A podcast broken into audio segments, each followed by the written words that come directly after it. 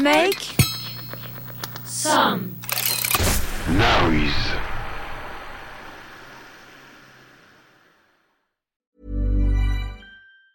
Hey, it's Ryan Reynolds, and I'm here with Keith, co star of my upcoming film, If, only in theaters, May 17th. Do you want to tell people the big news? All right, I'll do. Sign up now and you'll get unlimited for $15 a month in six months of Paramount Plus Essential Plan on us. Mintmobile.com slash switch. Upfront payment of $45 equivalent to $15 per month. Unlimited over 40 gigabytes per month. Face lower speeds. Videos at 480p. Active Mint customers by 531.24 get six months of Paramount Plus Essential Plan. Auto renews after six months. Offer ends May 31st, 2024. Separate Paramount Plus registration required. Terms and conditions apply if rated PG. I'm Sandra, and I'm just the professional your small business was looking for. But you didn't hire me because you didn't use LinkedIn jobs. LinkedIn has professionals you can't find anywhere else, including those who aren't actively looking for a new job but might be open to the perfect role, like me. In a given month, over 70% of LinkedIn users don't visit other leading job sites. So if you're not looking on LinkedIn, you'll miss out on great candidates like Sandra. Start hiring professionals like a professional. Post your free job on linkedin.com/people today. Millions of people have lost weight with personalized plans from Noom, like Evan, who can't stand salads and still lost 50 pounds. Salads generally for most people are the easy button, right? For me, that wasn't an option. I never really was a salad guy. That's just not who I am. But Noom worked for me. Get your personalized plan today at Noom.com. Real Noom user compensated to provide their story. In four weeks, the typical Noom user can expect to lose one to two pounds per week. Individual results may vary. Derrière. Derrière. L'objectif. L'objectif.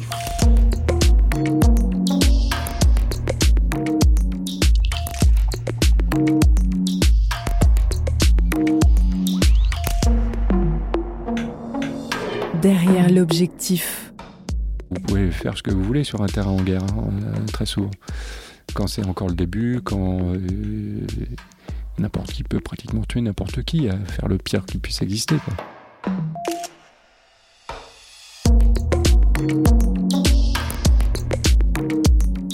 Le reporter de guerre Éric Bouvet, lauréat de 5 WordPress, 2 Visa d'or, était l'invité d'honneur de la dernière édition du Festival international de photojournalisme Visa pour l'image pour célébrer 40 ans de photos d'actualité. Le grand reporter est notamment le seul journaliste au monde à avoir travaillé avec des commandos russes sur un conflit en activité, un moment percutant de sa carrière que le photographe accepte ici de partager. Eh bien, nous partons en Tchétchénie en 1995 avec les commandos russes. Le survol de la zone doit se faire à très basse altitude par mesure de sécurité. La terre reconquise défile, la Tchétchénie libre, comme l'appellent les militaires. Nous avons libéré 34 villages dans cette zone. Il n'y a plus de terroristes ici. Pour beaucoup, les Russes ne sont pas des libérateurs, mais bien des assassins. Que cette guerre soit maudite. Que peut-on penser de cette guerre où les Russes tuent les civils? Ça fait déjà six mois qu'il y a la guerre et j'ai loupé le début. Et euh, je suis très en colère parce que je trouvais pas de magazine pour euh, m'appuyer.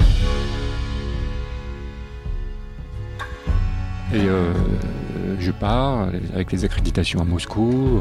Tout ça, ça se fait jamais tout seul. Hein. Il faut acheter un, foulard Hermès pour donner, pour avoir le coup de tampon. Enfin bon, bref, sans compter les bonnes bouteilles de vin, beaucoup de chiche, c'est normal, ça se passe comme ça, très souvent.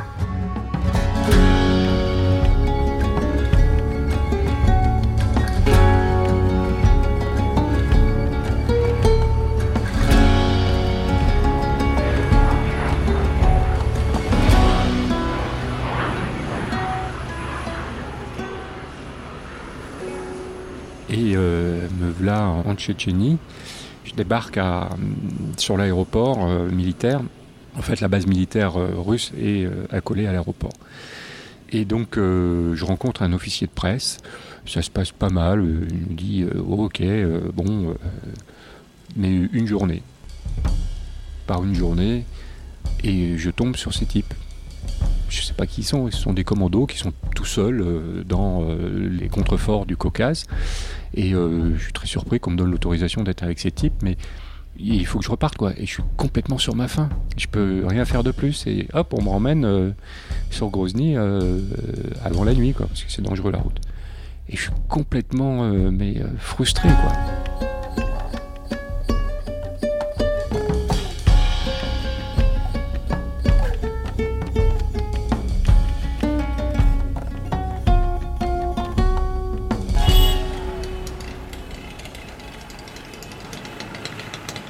Je reste dans Grozny pour travailler un petit peu. Euh, je sais pas, je traîne pendant 4-5 jours pour faire euh, les, civils, euh, un peu la vie à Grozny. Et nous sommes au mois de mai, il fait très chaud, hein, Tchétchénie, il fait, très chaud en été, et c'est très poussiéreux. Donc je suis juste avec un pantalon, une, chemisette, et puis mon petit sac, et, j'ai sept films avec moi, voilà, avec un, un appareil, deux optiques, enfin bref. Donc rien quoi, en balade.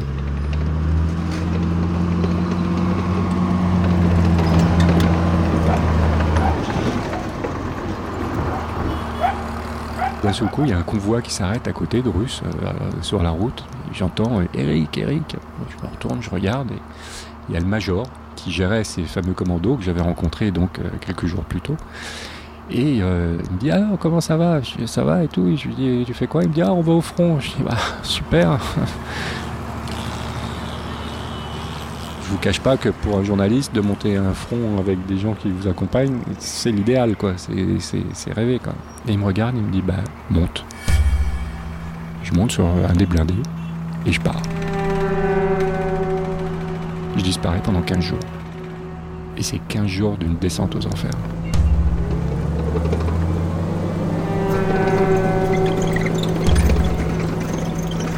Ces types sont des commandos d'infiltration et de renseignement.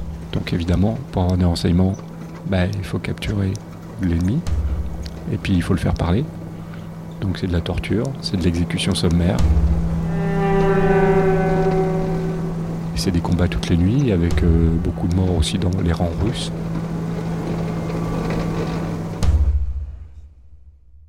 Je sais qu'on part au front, donc euh, le front à ce moment-là c'était dans, le Caucase, dans la montagne, et euh, me voilà intégré. Je, bien évidemment, loin de m'imaginer euh, tout ce qui va se passer, ils m'ont jamais dit quoi que ce soit. Et il y a des moments où j'ai douté, où j'étais sur le fil de rasoir. Je me suis dit, mais ils vont me trucider pendant le sommeil, parce qu'ils faisaient disparaître des gens. Je veux dire, il y en a, ils les balançaient dans les précipices, euh, d'autres, ils les laissaient dans un trou euh, avec une balle dans la tête. Enfin bref. Donc euh, je me suis dit, mais oui, je vais disparaître tout seul au fond du Caucase. Quoi. Au moment où j'étais avec eux, c'est sûr que ça n'avait pas l'air d'être génial ce qu'ils arrivaient à, ramasser comme information. Il y a même un moment où ils ont trouvé dans une maison, un, comment s'appelle, une petite caméra vidéo avec des cassettes. Ils n'arrivaient pas à le faire marcher, ils m'ont demandé de le faire marcher. Et alors là, bien évidemment, j'ai fait l'idiot et j'ai pas réussi à le faire marcher. Il était hors de question pour moi d'essayer de faire marcher le truc. C'est pas mon rôle. Euh, on prend jamais pas en tant que journaliste, sauf pour essayer de sauver quelqu'un. Évidemment, là, on, peut être actif. Et euh, d'ailleurs, ils ont vu mon étonnement au, premier. Euh, au premier homme qu'ils ont exécuté devant moi.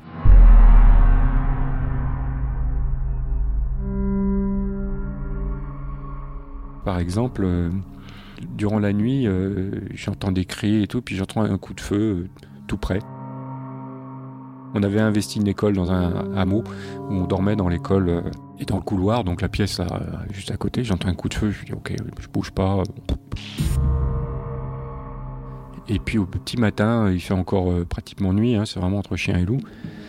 Je me lève euh, pour aller aux, toilettes dehors et sur le, pas de porte qui donne dehors, il y a une petite avancée en bois, une petite protection, et là, je comprends pas ce qui se passe. C'est vraiment dans la pénombre. Il y a une espèce de forme qui est avec un râle, un bruit indéfinissable, et qui se débat comme elle peut, mais comme un espèce de paquet de, entre guillemets qui n'a pas de forme. Et en fait, je comprends que c'est un homme, un Tchétchène, qui est euh, au sol, regroupé sur, euh, euh, sur lui-même, et en fait, il, il a deux fils électriques branchés sur lui, et de l'autre côté, il y a un soldat russe qui tourne la moulinette, qui lui envoie l'électricité.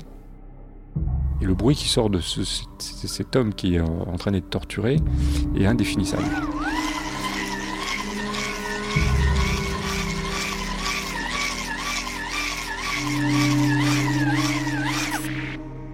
Et le soldat russe me voit, il me tend la main pour me dire bonjour, avec l'autre main il continue à tourner la manivelle, et il me voit et il me dit euh, Bah, t'as pas l'air bien ce matin, euh, ça va?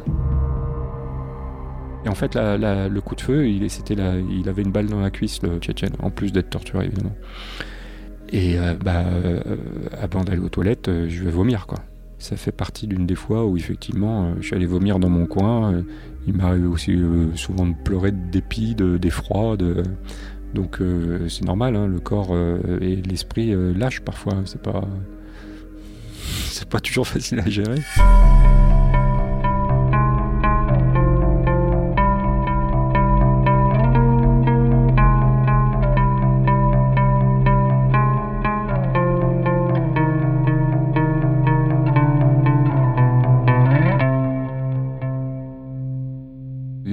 Trouvé un exemplaire, euh, enfin il y avait un journal qui traînait par terre et dessus euh, il y avait une photo de Claudia Schiffer.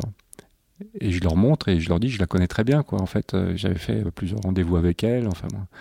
Et et on avait eu des discussions aussi auparavant comme quoi bah moi j'étais pas un type pour la guerre en général quoi. Je couvrais la guerre mais je, leur disais que je pense qu'un un monde sans guerre serait mieux quoi.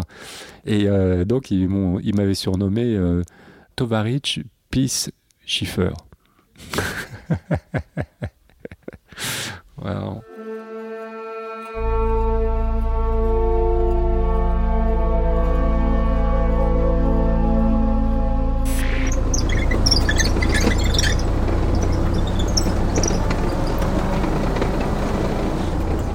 C'était à peu près à la moitié. Ce moment était euh, horrible, c'est un accident en fait. On grimpe euh, sur la montagne dans un petit chemin et à gauche euh, c'est verticalité de flanc de montagne euh, en hauteur et à droite c'est le précipice.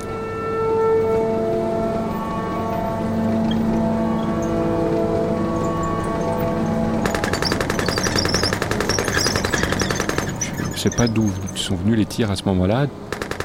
On se fait tirer dessus et euh, le premier blindé euh, cale.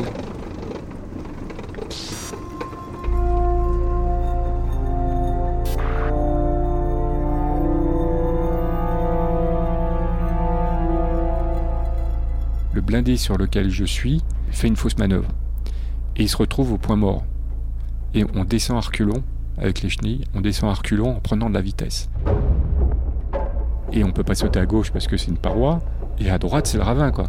Et je vois qu'on va percuter le blindé qui est derrière, et je sais pas comment on va sortir du truc, parce qu'on est tous sur le blindé en fait. Il y a personne à l'intérieur. hein. On est tous euh, autour de la tourelle. Et en fait, au dernier moment, qu'est-ce que fait le conducteur? Il bascule l'engin dans le précipice. Et on part.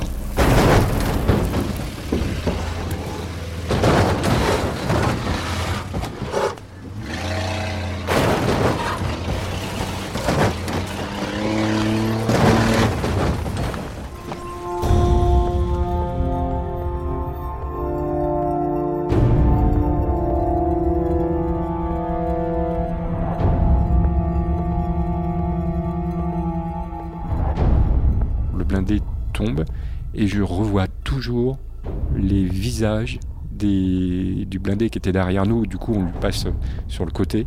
Ils nous criaient saute, saute, et, euh, ils, avaient des yeux. Ils étaient, mais c'est l'horreur en direct ce genre d'accident.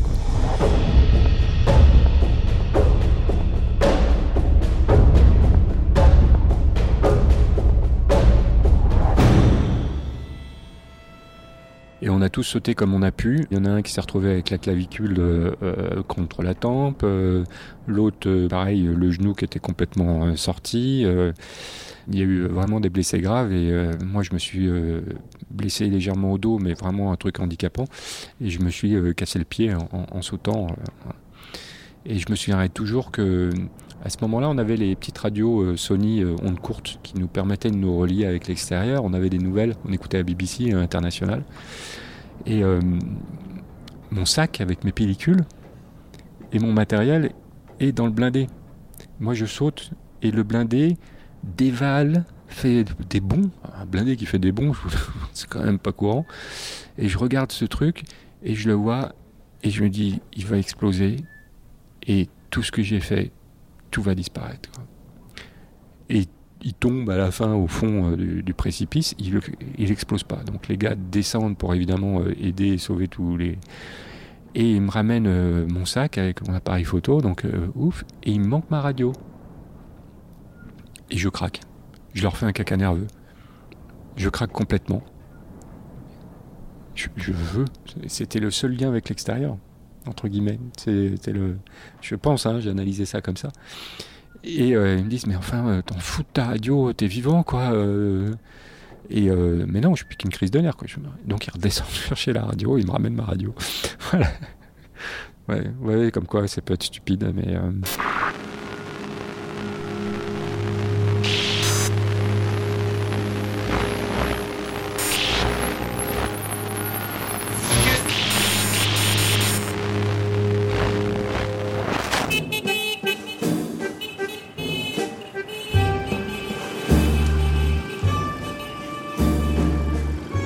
On est rentré euh, au bout de, 15 jours, on rentre et on tombe sur le colonel euh, qui dirige tout le camp à, Grozny, qui est responsable d'une espèce de masse énorme, un type, euh, il dépassait de trois têtes, il devait faire 120 kilos, enfin, il avait des battoirs, des mains, il y avait hommes, quelques hommes qui avaient pris des tartes.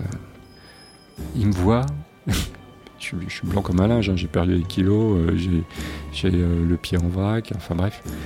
Et il me regarde et il m'engueule quoi.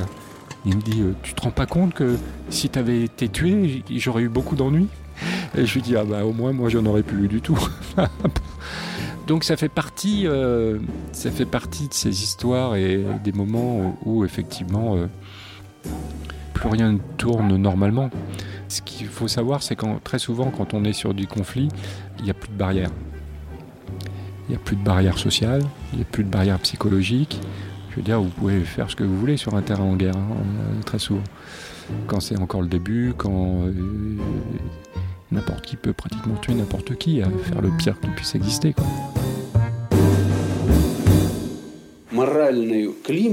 Le moral en a pris un coup. Il y avait des cadavres partout. Chacun comprenait qu'il aurait pu y rester, que cette guerre ne servait à rien. On pensait à notre famille. Vous savez, je peux vous dire que les forces armées illégales, c'était nous, pas les Tchétchènes. Nous n'avions pas le droit d'être là, c'est nous qu'il aurait fallu désarmer. En vérité, cette guerre est une aventure militaire déclenchée par l'État.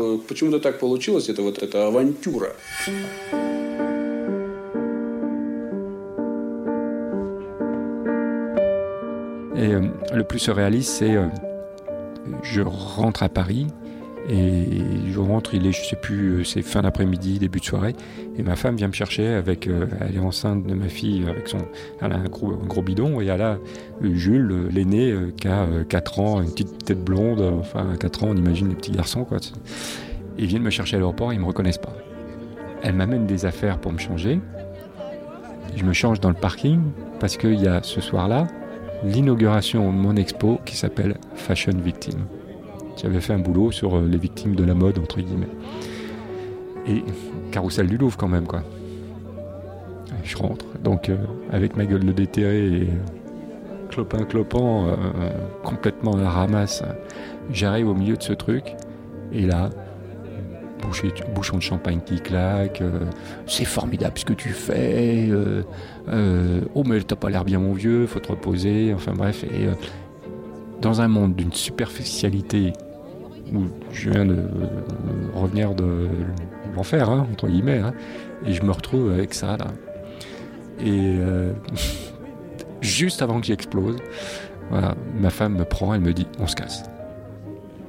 Mais c'est monté très rapidement, quoi. En, en quelques minutes, mais ils n'ont rien compris, évidemment. Le décalage était tellement énorme.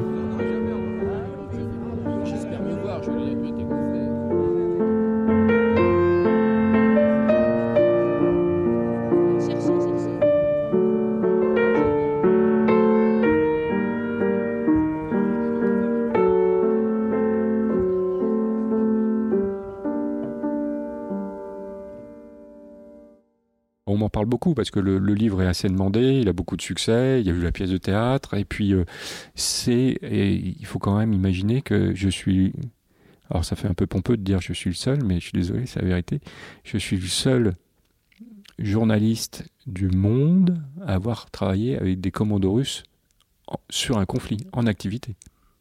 Je, je n'en fais jamais de cauchemar, j'ai décidé cette faculté de voilà, j'en parle quand je fais des visites d'expo, j'explique ce qui s'est passé, mais euh, je fais jamais de cauchemar avec ça. ça s'est transformé euh, par. Euh, j'ai des flashs assez très régulièrement, pas loin de quotidiennement, que je vois mes enfants mourir. Ça s'est transformé comme ça. Donc je le chasse tout de suite parce que je sais que c'est pas vrai, et puis que je veux pas. Donc c'est ça s'est transformé comme ça. Donc je sais que le jour où je vais chez un psy, il me lâchera pas parce qu'il y a beaucoup d'argent.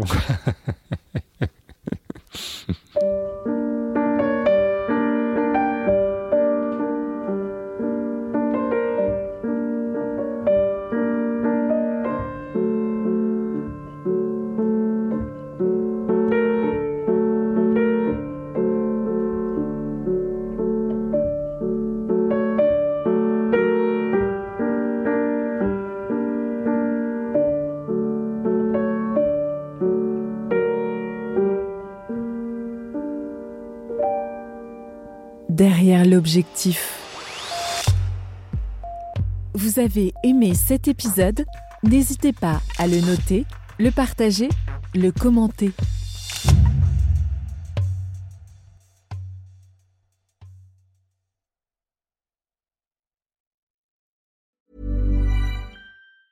Hi, I'm Daniel, founder of Pretty Litter. Did you know cats tend to hide symptoms of sickness and pain? I learned this the hard way after losing my cat, Gingy. So I created Pretty Litter, a health monitoring litter that helps detect early signs of illness by changing colors, saving you money and potentially your cat's life. Pretty Litter is veterinarian developed, and it's the easiest way to keep tabs on your fur baby's health right at home. Go to prettylitter.com and use code ACAST for 20% off your first order and a free cat toy. Terms and conditions apply. See site for details. Even when we're on a budget, we still deserve nice things.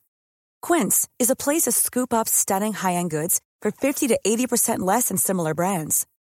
They have buttery soft cashmere sweaters starting at $50, luxurious Italian leather bags, and so much more. Plus, Quince only works with factories that use safe, ethical, and responsible manufacturing. Get the high-end goods you'll love without the high price tag with Quince.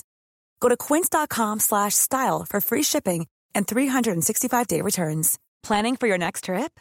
Elevate your travel style with Quince. Quince has all the jet-setting essentials you'll want for your next getaway, like European linen, premium luggage options, buttery soft Italian leather bags, and so much more. And is all priced at 50 to 80% less than similar brands. Plus, Quince only works with factories that use safe and ethical manufacturing practices. Pack your bags with high-quality essentials you'll be wearing for vacations to come with Quince. Go to quince.com/pack for free shipping and 365-day returns.